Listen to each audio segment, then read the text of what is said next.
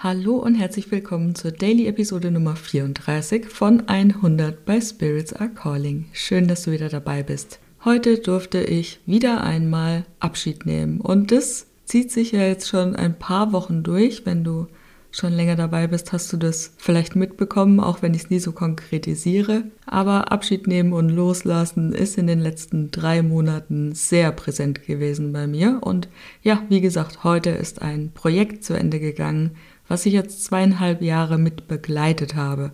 Und auch wenn ich mich freue auf das, was kommt, weil das schafft ja auch immer einen freien Raum für Dinge, die dann neu befüllt werden können, ist es natürlich auch irgendwie ein bisschen traurig. Und was ich in solchen Situationen immer total gerne mache, ist, dem wirklich nochmal Raum zu geben für diesen Loslassprozess. Das heißt, ich gestalte ein Ritual oder reise nochmal dorthin zu diesem Geist, zu diesem Spirit in Dankbarkeit und verabschiede mich. Und das gibt mir irgendwie so das Gefühl, dass das jetzt dann vollendet ist, dass es jetzt wirklich zum Abschluss gebracht werden konnte. Denn loslassen ist für mich eine der mächtigsten, aber auch gleichzeitig herausforderndsten Praktiken, die wir auf unserem spirituellen Weg tun können. Denn es ist immer ein Prozess, der uns tief berührt und transformiert. Und gleichzeitig ist es aber auch ein Akt der Befreiung. Ne? Und wir bekommen dadurch die Erlaubnis oder wir nehmen sie uns voll und ganz in unserer Wahrheit, in unserem Licht zu stehen. Weil loslassen bedeutet nicht irgendetwas zu verlieren. Auch wenn es in diesem Moment erstmal wehtut, wenn es schwer fällt, sondern vielmehr uns für die Fülle zu öffnen, die dann eben kommen kann. Und dazwischen gibt es diesen leeren Raum und den dürfen wir auch ruhig erstmal leer lassen, um mal zu gucken, wie diese Leere überhaupt wirkt. Weil es gibt so viele Möglichkeiten, oder? Die jetzt da eintreffen können, die diesen Raum jetzt befüllen können. Und wir halten so oft an Dingen fest, von denen wir glauben, dass sie uns Sicherheit geben, dass sie uns Stabilität geben. Wir klammern uns an Aufträge, an Überzeugungen, an Beziehungen, an alte Identitäten, an materielle Dinge, in der Hoffnung, dass sie uns irgendwie einen Sinn im Leben geben, dass sie uns irgendwie so, ja, ich glaube, gestern habe ich es ja gesagt, ne, so eine Identität geben.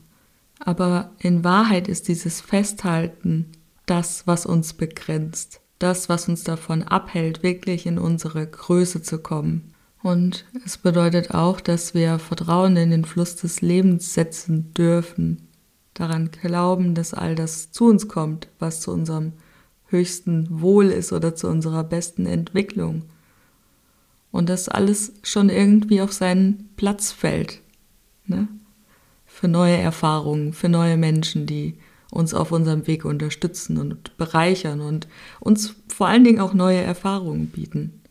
Es ist mit Vertrauen verbunden. Vertrauen in uns selbst, in unsere Fähigkeit zu heilen, zu wachsen und gleichzeitig ein Akt der Liebe zu uns selbst, oder?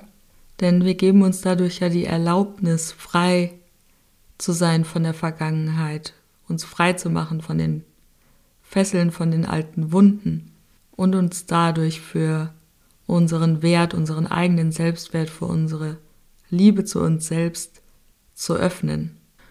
Und in diesem Prozess, wenn wir uns wirklich darauf einlassen, dann haben wir eben auch die Möglichkeit, mal zu entdecken, dass wir vielleicht viel mehr sind als das, was wir bisher von uns geglaubt haben, das, was wir über uns gedacht haben. Vielleicht sind wir auf einmal resilienter als sonst. Vielleicht kommt da so ein Funke von neuer Stärke ans Licht.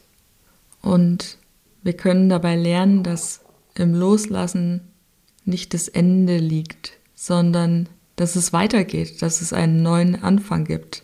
Ja? Einen neuen Startpunkt, der Beginn einer neuen Reise. Vielleicht zu einem tieferen Verständnis für uns selbst, für unseren Platz hier auf der Erde. Vielleicht zu einer tieferen Verbindung mit allem, was ist. Und da dürfen wir mutig sein, loszulassen die Fesseln zu lösen. Und mit offenem Herzen, mit offenen Armen in die neuen Freiräume, in die neuen Möglichkeiten des Lebens eintreten. Denn wenn alles immer fließt und alles immer in Bewegung ist, dann bedeutet es auch, dass es lebt. Und wenn es nicht mehr fließt, nicht mehr in Bewegung ist, dann ist es tot. Und deswegen ist es gut, dass ständig alles irgendwie im Wandel ist. Denn darin liegt ja auch irgendwie die Harmonie des Lebens, oder? Und dann schauen wir mal, was das Leben morgen so bringt. Wir hören uns morgen zur Daily-Episode wieder. Mal schauen, wann ich es schaffe. Für mich geht es morgen zu einem Auftrag. Ich bin als Trainer auf einem Wochenendseminar und freue mich da schon sehr drauf. Das ist nämlich so ein Kennenlernwochenende. Und Kennenlernwochenende finde ich immer ganz wunderbar. Ne? Das eine geht zu Ende, das andere beginnt. Na, habe ich den Loop doch noch geschlossen zum Abschluss. Naja, nicht mein bester Wurf, aber immerhin. Also, schön, dass du dabei warst. Bis morgen.